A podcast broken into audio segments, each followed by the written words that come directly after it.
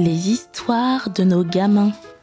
Un podcast inclusif et artistique créé par Audrey Osseni.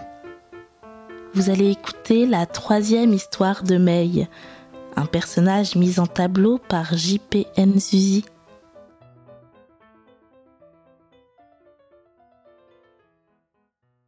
Le visiteur surprise.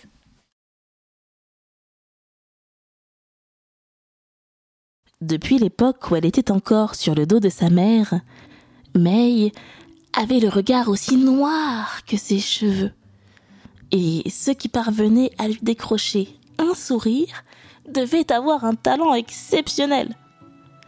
Si bien que très vite, sa voisine de palier, au dixième étage de la tour D1, Joël, l'avait surnommée Chonchon. Parce qu'elle ronchonnait souvent, sans qu'on ne sache pourquoi. C'était très déroutant de voir cette petite fille au regard sombre, comme perpétuellement fâchée avec tout, porter toujours des vêtements si colorés. Pas un jour ne passait sans un pull fleuri ou un pantalon bariolé aux couleurs de l'arc-en-ciel. May racontait que comme cela, sa mère était sûre de la retrouver, au milieu de la forêt d'immeubles gris. May, vous l'aurez compris, n'aimait pas beaucoup qu'on vienne la déranger. Mais alors, si vous vouliez vraiment vous fâcher avec May, il vous suffirait de l'interrompre au beau milieu d'une lecture.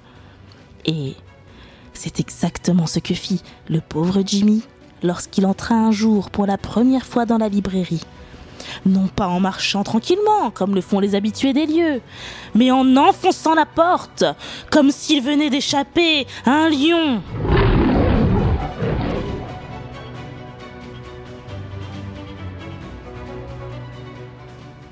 Ça va pas, non C'est une librairie ici On ne dérange pas ceux qui lisent, non mais... Débita May du tac au tac.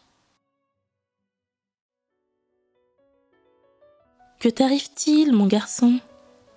lui demanda Aline d'une voix calme, comme au réveil du matin, en venant vite rejoindre ce client inhabituel. À côté de sa mère, May se tenait raide, les poings fâchés serrés et le visage froissé de colère. Pendant plusieurs secondes, Jimmy fut incapable de sortir un mot de sa bouche, tant il avait couru. C'était comme s'il n'arrivait pas à reprendre sa respiration. Il finit enfin par tout raconter à Aline et May. Il avait bien échappé à quelqu'un, mais certainement pas un lion. Aussi étrange que cela puisse paraître, c'était à ses propres copains que le jeune Jimmy tentait de se dérober. Enfin, ses copains. Jimmy voulait absolument faire partie de leur bande de copains, mais il n'aimait pas leur jeu.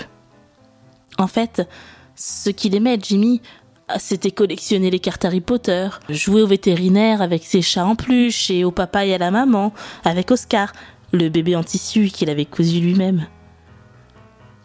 Alors que ceux qu'aimaient ses copains, c'était sonner à la porte de personnes qu'il ne connaissait pas et partir en courant. Une fois, Jimmy les avait accompagnés. Il ne sait pas pourquoi il avait accepté de sonner lui aussi à la porte d'un inconnu. Les autres disaient que c'était excitant. Mais lui, ce n'était pas du tout ce qu'il ressentait.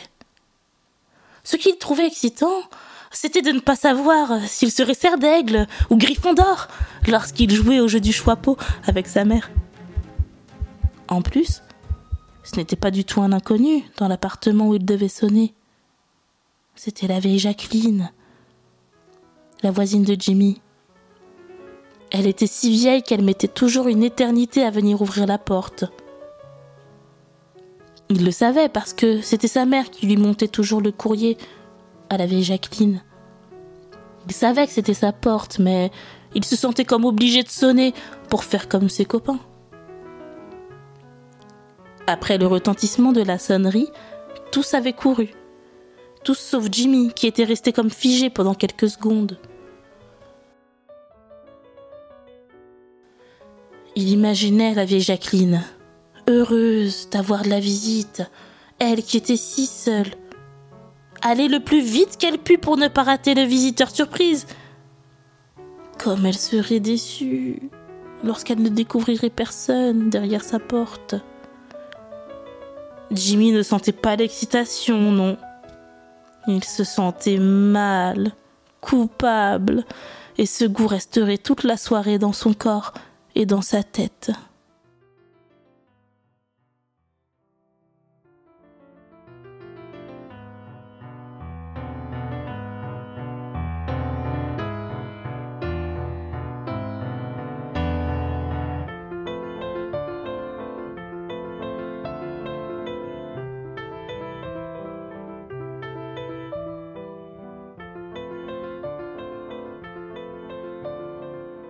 Au dîner, les parents de Jimmy s'étaient bien rendus compte que leur fils n'était pas dans son assiette, mais il n'osa rien raconter. Il se disait que ce qu'il avait fait à la vieille Jacqueline était inavouable. Avant de se coucher, sa maman avait simplement chuchoté à l'oreille de Jimmy. Demain est un autre jour.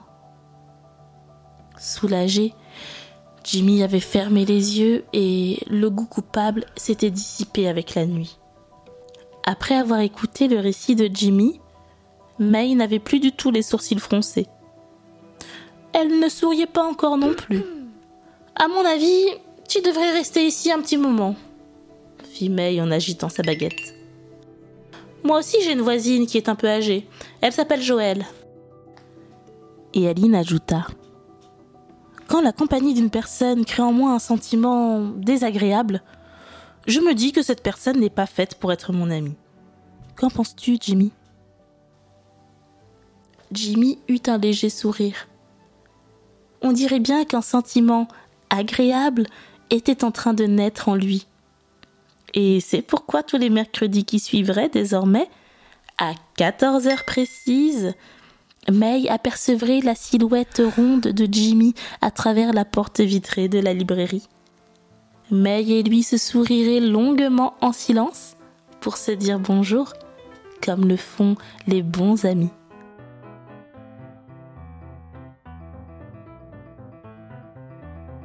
Retrouvez toutes les histoires de Nino et de May sur www.nogamins.fr et commandez les tableaux des deux personnages pour une écoute illustrée. Et aussi pour décorer les chambres de vos gamins. À bientôt.